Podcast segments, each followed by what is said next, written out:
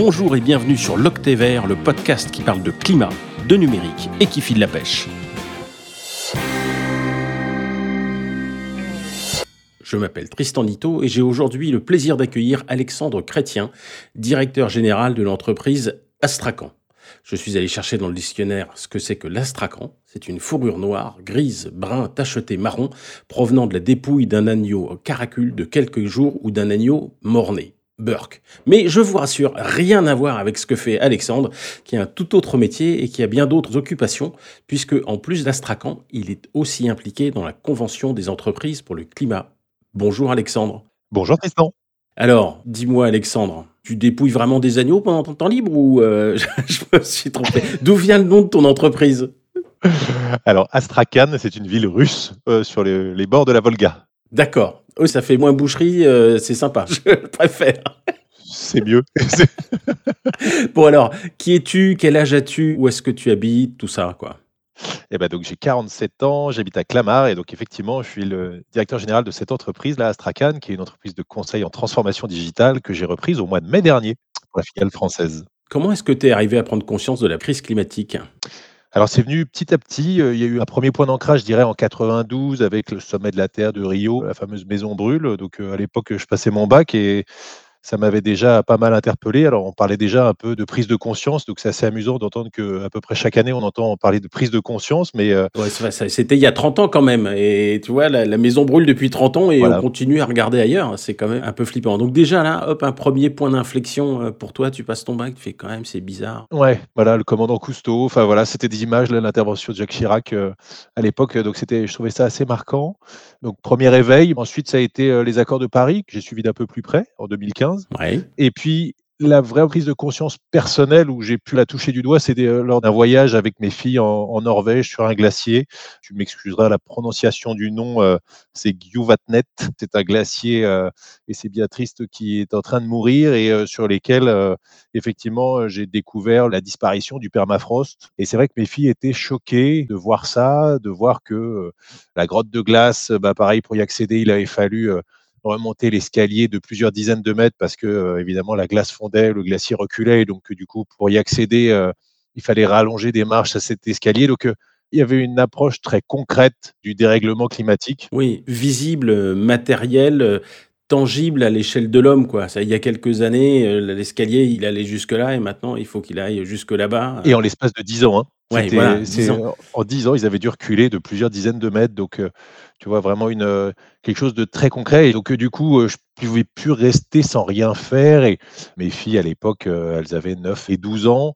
Un sentiment de culpabilité qui fait que une fois qu'on sait, on ne peut plus rester pareil. Donc, j'ai mis un petit moment à réfléchir à comment, qu'est-ce que je pourrais faire pour lutter contre ça. Et d'abord, c'était dans l'entreprise, puisqu'à l'époque, j'étais dans une autre société. Et pour le coup, j'ai repris en main la politique RSE, alors qui était très orientée plutôt sur l'aspect social, plus que sur l'aspect mmh environnemental. La RSE, c'est responsabilité sociale et environnementale des entreprises. Sociétale, exactement. Donc, qui fait que on adresse ces sujets d'environnement. Alors, dans le secteur dans lequel j'étais, c'était essentiellement sur le matériel informatique qui pèse très lourd dans la pollution numérique, mais c'était aussi le traitement des déchets de manière large, la disparition du plastique dans les locaux, dans le quotidien, c'est la parité homme-femme, c'est l'égalité des chances, c'est donner accès à la diversité. Donc, tu vois, des sujets qui sont effectivement très vastes dans la RSE. Et c'est là, comme j'étais déjà le, directeur général de cette entreprise, que euh, j'avais la possibilité de faire un peu bouger les choses, euh, mais pas suffisamment à mon goût. Et puis, c'est vrai que la dimension euh, environnementale, elle a pris un tournant encore un peu plus important, enfin, en tout cas pour moi, ou comme je te disais, avec mes filles, une envie de leur transmettre un monde dans lequel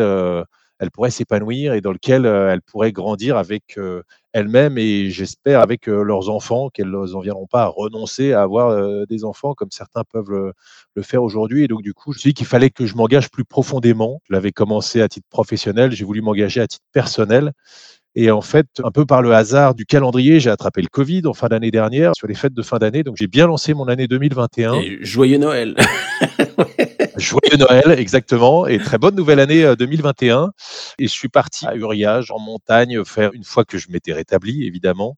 Et là, en fait, un ami de toujours m'a donné le contact d'Éric Duverger, qui lançait une initiative euh, qui s'appelait la Convention des entreprises pour le climat. Il venait d'en déposer les statuts de cette association euh, qui visait à réconcilier le monde des entreprises avec justement les problématiques de l'environnement, à lutter contre le dérèglement climatique et préserver la biodiversité. Et du coup, bah, ça a tout de suite patché évidemment avec Eric et du coup j'ai rejoint l'association donc en tout début d'année 2021 et aujourd'hui bah, voilà c'est une histoire qui perdure tu vois 11 mois après et dont je suis très fier et qui aujourd'hui me permet de faire rejoindre mon projet professionnel avec mes engagements personnels. D'accord, ah ouais, ça c'est le nirvana, le nec plus ultra, parce que bien souvent, enfin je le sais pour avoir parlé avec plein de gens sur l'Octévert, quand tu es obligé de faire euh, ce genre de grand écart entre euh, ta vie professionnelle ou quand même, je sais pas, euh, ton métier c'est de faire voler les gens et donc leur faire consommer du kérosène, leur faire acheter des SUV ou de la malbouffe ou plein de trucs comme ça. Ça c'est ta journée et t'es mesuré à accélérer ces choses-là dans ta journée et t'es récompensé plus tu niques la planète, euh, plus tu as des brousoufs. Et puis le soir, tu fais bon, euh, alors ce soir, c'est zéro déchet. et on fait tous pipi sous la douche. Forcément, tu as ce grand écart mental qui est super douloureux. Alors quand on arrive à réconcilier les deux, c'est carrément top. Tu peux nous parler un peu plus de la CEC, e ce qu'on y fait et ce que tu y fais? Bien sûr. Donc la CEC, e c'est l'acronyme de la Convention des entreprises pour le climat. C'est une association d'intérêt général qui s'est montée, donc, comme je te disais, en fin d'année dernière et qui vise à sélectionner 150 dirigeants de tout secteur d'activité présents aux six coins de l'Hexagone, à qui on fait suivre un parcours apprenant agissant qui s'étale sur huit mois avec six sessions de deux jours. On dit que c'est un parcours apprenant parce qu'on fait prendre conscience de l'urgence à traiter du dérèglement climatique et encore une fois, et de la préservation de la biodiversité. Et en même temps, agissant parce que une fois que ces dirigeants font leur transition intérieure, et pour info, je fais le parcours aussi en tant que dirigeant, donc je suis aussi participant, je suis organisateur et participant à cette convention des entreprises pour le climat. On a une approche vraiment holistique du sujet en traitant aussi bien des sujets des business models, donc de refondre les business models des entreprises, de les faire évoluer, de faire évoluer la gouvernance des entreprises, d'intégrer la comptabilité augmentée, de prendre en compte donc du coup l'impact environnemental des entreprises dans leur activité. C'est de traiter les sujets de marketing, d'éco-conception, de formation. Donc, euh, tu vois, c'est vraiment d'avoir une approche qui est bien plus large que celle de la RSE dont on parlait précédemment. Bien sûr. Tu as dit comptabilité augmentée? Oui. C'est ça? Vas-y, explique-nous, parce que je crois comprendre ce que tu dis, mais il va falloir expliquer pour euh, nos auditeurs. Eh ben, c'est justement le fait de prendre en compte aujourd'hui euh, les entreprises dans leur bilan et dans leur compte de résultat. Elles comptent de l'argent, quoi, en fait. Elles comptent des dépenses. Elles comptent de l'argent, c'est ça. Et le résultat est indexé en fonction de. Ben, c'est effectivement le delta entre un actif et un passif. Et sauf que là-dedans, à aucun moment n'apparaît l'impact environnemental de ce qu'elles produisent ou de ce qu'elles commercialisent, que ce soit des produits ou des services, de prendre en compte ces indicateurs ça fait partie justement des sujets de notre prochaine session de la Convention des entreprises pour le climat qui a lieu la semaine prochaine et sur laquelle la réglementation elle est en train d'évoluer et les entreprises vont devoir toutes intégrer ces mesures, qu'elles soient, encore une fois, que ce soit un établissement financier, un industriel ou euh, une entreprise agricole. Bon, je vois très bien, parce qu'il faut quand même rappeler, excuse, enfin je me mets peut-être un peu au ras des pâquerettes, mais tu me pardonneras, quand une entreprise doit faire un investissement ou produire quelque chose, enfin faire une dépense, eh ben elle va choisir la manière la moins coûteuse de faire cette dépense. Par exemple, euh, est-ce qu'il vaut mieux livrer euh, mon client avec un camion diesel ou un camion euh, électrique quand ça existera à grande échelle? On peut imaginer que le camion électrique enfin, ou le train, là au moins le train c'est comparable, ça produira moins de carbone, ouais, mais quand même le camion c'est moins cher. Et donc, d'un point de vue comptable, tu favorises euh, le camion parce que ta marge, elle est meilleure. Bien sûr. Et tu as ce qu'on appelle une externalité négative. Ça abîme la planète, ça coûte à la communauté, il faut refaire les routes plus souvent, etc. Mais ça, tu t'en fous, c'est pas intégré dans ton bilan. Exact. Et donc, tu vas choisir le camion avec tous ses désavantages juste parce que financièrement, tu es gagnant. Et ça, c'est structurellement, en fait. C'est un des gros problèmes qu'on rencontre sur le changement climatique. C'est que, ah bah ouais, mais ça me coûte moins cher. Donc je veux bien faire des efforts, mais il faut que j'y gagne financièrement. Parce que comptablement, on ne prend en compte que les aspects financiers des choses. C'est pour ça que je me permets de te poser cette question. Là, on met le doigt sur un truc qui est complètement fondamental, qui est comment est-ce que je sors d'une approche complètement financière et au contraire, je prends d'autres paramètres dont le vivant, la qualité de l'air, des sols, enfin des tas d'autres paramètres qui sont euh, extérieurs à simplement euh, les euros de mon bilan comptable. Voilà, on referme la parenthèse. Exactement. Non, non, mais tu l'as très bien résumé. Peut-être que ça passera d'ailleurs par des obligations légales. Euh, peut-être que demain, aujourd'hui, on doit publier un bilan, un compte de résultats. Certainement, demain, on nous demandera de publier un, bilan carbone. Il peut y avoir plein de choses qui peuvent se mettre en place et qui vont arriver dans la réglementation, mais aussi par les initiatives que vont prendre les entreprises. Et tu me demandais sur la Convention des entreprises pour le climat. On vient tous du milieu de l'entreprise. Donc, euh, à la fois, on n'est pas des philanthropes et on sait bien que les entreprises, elles ont besoin de gagner de l'argent oui, parce que tes 150 personnes, là, c'est des dirigeants d'entreprise qui sont euh, avec toi à la CEC. Exactement. Donc, c'est des gens qui ont les mains dans le cambouis, enfin, qui au quotidien doivent gérer des boîtes, et une connaissance extrêmement concrète de la difficulté de faire tourner une entreprise et de ses différentes contraintes. Mais en même temps, on est obligé, enfin, l'humanité est obligée de faire face à ce défi qui est le défi climatique. On ne peut pas continuer comme avant parce qu'on a ce truc qui nous arrive dessus.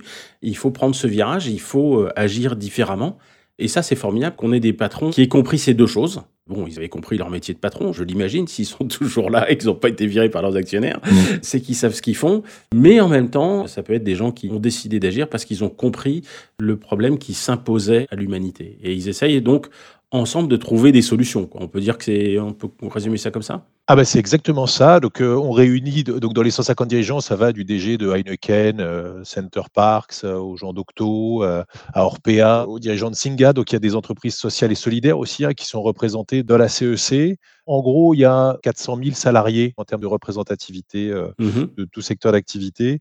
Et effectivement, il y avait la nécessité à la première session de faire la prise de conscience de l'urgence à traiter ce dérèglement. Parce que là, maintenant, nous, on n'est plus au stade de la prise de conscience, on est vraiment sur la mise en mouvement, la mise en action c'est ce qui compte. Et... et... donc, en fait, il fallait trouver des gens qui étaient déjà plus ou moins sensibles au sujet. Les mecs, qui sont pas embarqués dans un truc comme ça juste parce que ça allait être reposant, tu vois. Parce que j'imagine que c'est pas très reposant. Non. Alors, tu as complètement raison. C'est très bouleversant, même pour des gens qui, effectivement, avaient des états d'avancement par rapport à la transition écologique. C'était très disparate sur les 150. Donc, encore une fois, on les a sélectionnés. Donc, ça sous-entendait une démarche volontaire de la part du dirigeant qui candidatait pour participer à la CEC. Donc c'est vrai qu'on est allé en solliciter un certain nombre pour que notre panel soit le plus représentatif possible du tissu économique français. On présentait le dispositif. Ils ne payent pas pour participer à la CEC, c'est une participation volontaire, ils donnent ce qu'ils veulent. On ne voulait pas que l'argent soit un frein pour participer à la CEC. Par contre, ce qu'on leur demande, c'est un investissement de temps.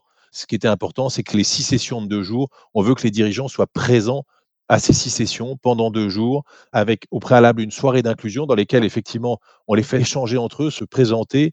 Et effectivement, la démarche de la CEC, c'est une démarche d'intelligence collective, c'est une démarche de co-construction. On ne prétend pas leur apporter des solutions pour accélérer le dérèglement climatique et pour leur apprendre à transformer leur business model. C'est des gens, encore une fois, qui sont aux responsabilités, qui sont aux manettes de leurs entreprises. Ce que l'on fait, c'est qu'on les sélectionne avec des valeurs qui sont des valeurs d'exigence et de bienveillance on leur donne à tous le même constat, et c'est Valérie Masson-Delmotte qui a présenté pendant 20 minutes à la première session oh, bande de vénard. L'état d'urgence, bah oui, avec Jean-Pierre Goux aussi qui nous a présenté l'overview effect. Tu vois, tout ça, de le prendre collectivement, de le partager ensemble, c'était un moment d'émotion très fort. Et quand je te parlais tout à l'heure de transition intérieure, ça a été vraiment un mouvement qui s'est opéré, qu'on a senti lors de la première session. Et quand je te disais, on sait maintenant, on le sait tous, et encore une fois, parmi les 150, il y en avait qui étaient euh, très engagés, qui étaient même transition native, hein, qui ont monté leur business par rapport à la transition écologique pour faire changer le monde dans lequel on est. Hein. On ne parle pas du monde de demain, c'est déjà aujourd'hui, hein, mmh. c'est un monde qui est émergent. Et c'est pour ça que je dis qu'il y a urgence à le faire et qu'on est dans l'action maintenant. La prise de conscience, elle était uniquement sur l'urgence, je l'espère, mais n'empêche que tout le monde s'est senti vraiment submergé d'émotions et s'est dit Maintenant qu'on sait, il faut qu'on agisse. Quoi. qu'on se retrousse les manches et qu'on réfléchisse à comment on fait. Et c'est ce parcours qui a démarré en septembre et qui va aller s'inscrire jusqu'à mars prochain. Excellent. Et toi, qu'est-ce que tu as fait là? Donc, tu es participant, mais tu n'es pas que participant, puisque tu es un des organisateurs. Oui. Alors, qu'est-ce que tu faisais pour ça? Bah donc, Quand j'ai onboardé dans la CEC là, en janvier dernier, je me suis occupé du recrutement des dirigeants, de constituer le panel des 150 dirigeants. Donc, j'ai dû faire 450 interviews en gros en, l'espace de 7-8 mois. On a eu un petit peu moins de 600 candidatures et donc euh, il s'est agi avec une équipe de 8 ou 9 autres bénévoles de faire les entretiens avec tous ces dirigeants et avec les directeurs du développement durable ou directeurs RSE ou directeurs de l'engagement sociétal des entreprises pour qualifier ces entreprises, les inviter à candidater, une fois qu'ils avaient candidaté, de les sélectionner. Donc on a fait six vagues de recrutement pour arriver in fine à 150 dirigeants ça, ça a été ma première activité au sein de la CEC. Et puis, une fois que mmh le panel est constitué, bah, il s'agit d'offrir la plus grande caisse de résonance à la CEC parce que notre but, il n'est pas seulement de faire la transition des 150 entreprises, mais c'est de faire celle de plusieurs milliers dans l'idéal. Et donc, Il y a une caisse de résonance médiatique qu'il faut organiser et puis une caisse de résonance politique. Il n'y aura pas de transition écologique si le politique n'est pas de la partie et n'est pas un acteur majeur aussi de la transition. D'accord. Oui, absolument. Je suis complètement d'accord avec toi. Donc, je suis dans le comité de construction politique de la CEC. Ça, ça me paraît fondamental et c'est aussi une des raisons pour lesquelles je voulais avoir euh, quelqu'un de la CEC sur le vert. C'est qu'on peut agir en tant qu'individu, mais pas seulement. On peut agir en tant que professionnel, on peut agir en tant que consommateur, donc choisir en fait des biens et des services auprès d'entreprises qui font euh, ce qu'il faut, en espérant qu'elles ne tombent pas dans le greenwashing aussi, parce qu'évidemment, c'est plus tentant de faire croire qu'on fait quelque chose plutôt que s'emmerder à le faire vraiment. Donc euh, là-dessus, il faut être euh, effectivement très vigilant sur le greenwashing. Et puis aussi, on est des citoyens, donc on vote, on peut participer à des associations, enfin, on peut faire des choses, on peut s'engager dans sa commune. Enfin, c'est autant de leviers qu'il faut avoir, et c'est pas en se disant juste, j'essaye de consommer moins de choses sous emballage plastique et faire pipi sous la douche qui va vraiment changer les enjeux. C'est important de s'y coller parce qu'en fait, c'est le premier pas, mais derrière, il y en a plein d'autres à faire et l'entreprise est absolument essentielle. Et donc, derrière, vous voyez plusieurs fois, tu me disais six fois, c'est ça Six fois deux jours Et vous en êtes à combien là? Là, on a fait les deux premières sessions. La semaine prochaine, on fait la troisième session, donc qui est justement à Nantes, sur le reporting extra-financier, à laquelle Barbara Pompili, d'ailleurs, va intervenir avec son staff, parce qu'encore une fois, elle ne vient pas pour faire un discours top-down aux dirigeants, c'est pas ce qu'ils attendent, c'est justement de pouvoir échanger avec euh, les dirigeants. Donc, il va y avoir une conférence pendant laquelle elle va pouvoir échanger avec euh, les dirigeants, et puis des travaux qui vont se faire en camp de base, tu vois, donc en atelier, en sous-groupe de dirigeants d'une grosse entre 12 et 15 dirigeants par ce qu'on appelle des camps de base pour pouvoir justement voir quelles sont les contraintes, les difficultés, quels sont les verrous à faire sauter pour accélérer cette transition écologique des entreprises. D'accord. En fait, donc tes 150 personnes, tu les répartis dans des camps de base d'une douzaine de personnes et voilà quoi. Ensuite, chacun travaille. Ouais, et c'est même encore un petit peu plus complexe que ça, c'est qu'on a des camps de base. Donc, sur les six sessions sur lesquelles, effectivement, on réunit en gros une douzaine de dirigeants dans chacun de ces camps de base. Et ça, ils suivent ça pendant tout le parcours. Et puis, il y a un deuxième type de sous-groupe qui sont ce qu'on appelle des ateliers de besoins humains. Là, en fait, on est sur une démarche de prospective. C'est une démarche qui est très complémentaire du travail de fond qui se fait en camp de base, puisque là, on les invite à réfléchir à des sujets, à comment les entreprises peuvent apporter des réponses à des questions comme se nourrir, se loger, se divertir, communiquer. Mmh. C'est ça qu'on a appelé les besoins humains. On en a identifié 10. Les entreprises issues de tout secteur d'activité, elles phosphorent, elles réfléchissent tu vois, à des sujets comme ça pour être force de proposition et pour écrire des feuilles de route qui soient opérationnalisables et qui permettent, encore une fois, d'accélérer ce mouvement de transition et de changer, de faire shifter vraiment les entreprises pour qu'elles ne soient plus focalisées sur la recherche uniquement du profit, mais qu'elles travaillent sur leur raison d'être, sur quelle mission elles ont, quelle mission elles doivent accomplir, tu vois, dans le monde, euh, encore une fois, qui n'est pas le monde de demain, c'est le monde d'aujourd'hui, là, sur lequel on veut œuvrer. OK. Et alors là, je te fais changer de casquette et dans le cadre de ton entreprise, ça change quoi? Tu as changé des choses ou ça va continuer comme avant ou tu as déjà changé des choses? T'en es où?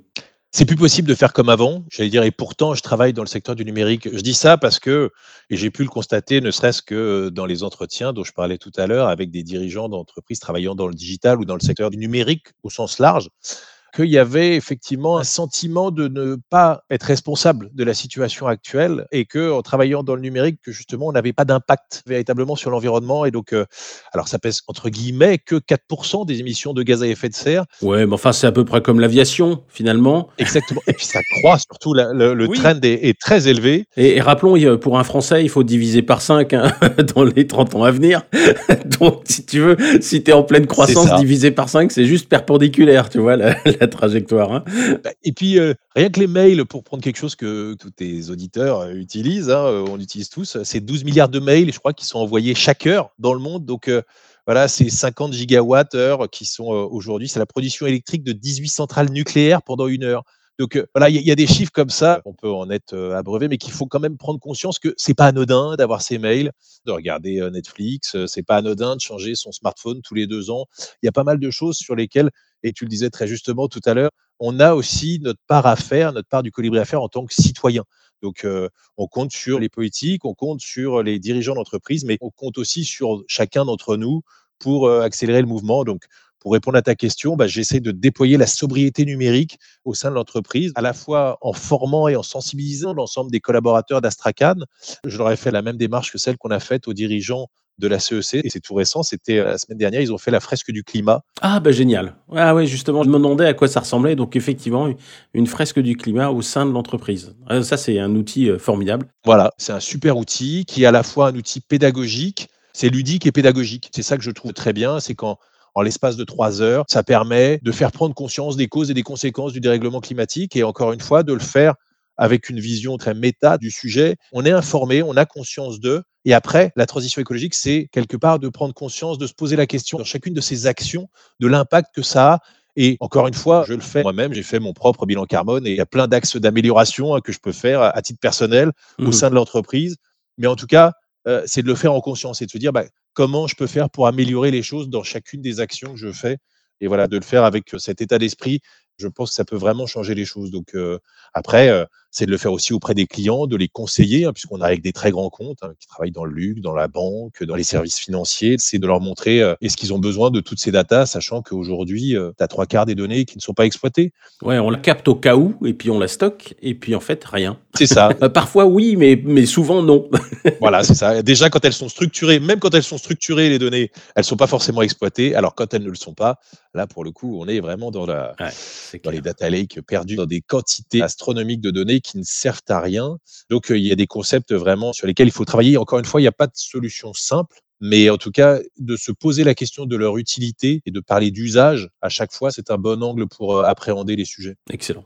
Écoute, on approche de la fin. Qu'est-ce qui est source d'espoir pour toi, malgré tout ça? Bah, j'ai quand même l'impression, j'ai même presque envie de te dire, rien que cette année, qu'il y a du changement qui est en train de s'opérer, qui va au-delà de la prise de conscience. Il y a des lois qui se mettent en place. Les États-Unis ont rejoint de nouveau les accords de Paris par les politiques que l'on a rencontrés, que ce soit des députés, des sénateurs, et potentiellement on se prépare à rencontrer les candidats à la présidentielle de l'année prochaine, puisqu'on bah on va être en année électorale en 2022. Il y a peut-être un alignement de planètes là qui fait qu'on va passer de la prise de conscience à la mise en action qui est peut-être une bascule systémique là qui soit en train de s'opérer, les citoyens, les politiques, euh, les entreprises, si tout le monde se met en mouvement et accélère cette transition écologique, ouais, ça me donne un vrai espoir. Ouais, ça c'est vrai, bah, c'est peut-être juste une intuition, mais j'ai l'impression que les gens, bon, ils comprennent pas tout, mais ils ressentent le besoin de virage sur la crise climatique, et du coup, bah, les politiques, il y a ceux qui ont capté le truc, qui se rendent compte que c'est plus comme avant et qu'il faut aborder les problèmes différemment. Et puis il y a ceux qui continuent comme avant et ceux-là, je pense qu'ils vont finir dans le mur. Bah, peut-être qu'à ce moment-là, ils prendront en mai 2022 euh, conscience de à quel point ils se sont plantés. Quoi. Mais on peut plus aujourd'hui. Enfin, de toute façon. Euh, Parmi les dirigeants, on a des vignerons qui sont euh, participants à la CEC. Ils savent qu'à ce rythme-là, dans 10 ans, ils peuvent plus produire de vin. Et ces dirigeants, c'est les électeurs de nos dirigeants politiques. Oui, exactement. Et puis euh, les inondations, la montée des eaux, euh, les incendies. Enfin, c'est des catastrophes qui arrivent sur le territoire français. C'est plus seulement la banquise au pôle Nord qui disparaît. C'est aussi les glaciers qui font. On en a aussi en France. Le dérèglement climatique, il touche tout le monde aujourd'hui et dès maintenant. Ouais, absolument. C'est pour ça aussi qu'il y a. Il y a cette prise de conscience qui est source d'espoir. Ouais. Est-ce que tu as des lectures ou des vidéos, des podcasts à recommander à nos auditeurs. Alors, pas l'Octévert parce qu'ils l'écoutent déjà. Donc, euh. Enfin, j'espère. bon, bah, très bien. Alors, dans les livres qui m'ont marqué, il y a Insoutenable Paradis de Grégory Pouy, qui m'a beaucoup plu, que j'ai trouvé plein de sensibilité et qui, justement, faisait bien prendre conscience de l'urgence et d'expliquer une démarche sans être un khmer vert, justement, de faire ce moment de transition à titre personnel et de faire un shift et de vouloir se sentir utile. Et donc, moi, ça a été très inspirant. En termes de livres, là, il y a celui de Time for the Planet. Tu as parlé de pisser sous la douche euh, tout à l'heure. Là, effectivement, dans les actions, c'est un collectif qui est génial, une super initiative. Ils ont sorti un petit bouquin qui est très court, qui explique bien la démarche et que je trouve très utile. Et tu as le titre en tête là ou pas? Mais c'est Pisser sous la douche de Time for the Planet, il s'appelle ah comme ça. Énorme Ou Pisser sous la douche ne suffira pas, le titre complet. Ah oui, non, c'est vraiment ah bah, ça. Je, l'ignorais, je suis désolé. Et puis dans les films, parce que c'est bien aussi de, regarder les films, le film Breaking Boundaries, qui passe euh, notamment sur Netflix, et que j'ai trouvé sur les limites planétaires, et vraiment, je trouve très éclairant. C'est un film qui est récent, qui date de juin. Voilà, si j'avais quelques conseils de lecture qui sont à la fois instructifs et en même temps qui sont bien regardés, y compris en famille, ça peut se faire. Génial. Moi, je vais rajouter Le Monde sans fin de Blin et Jean Covici. la BD. Une BD, effectivement, qui est faite par Blin, à qui on doit les deux tomes de Quai d'Orsay qui étaient vraiment subtils et un beau succès de librairie accessoirement.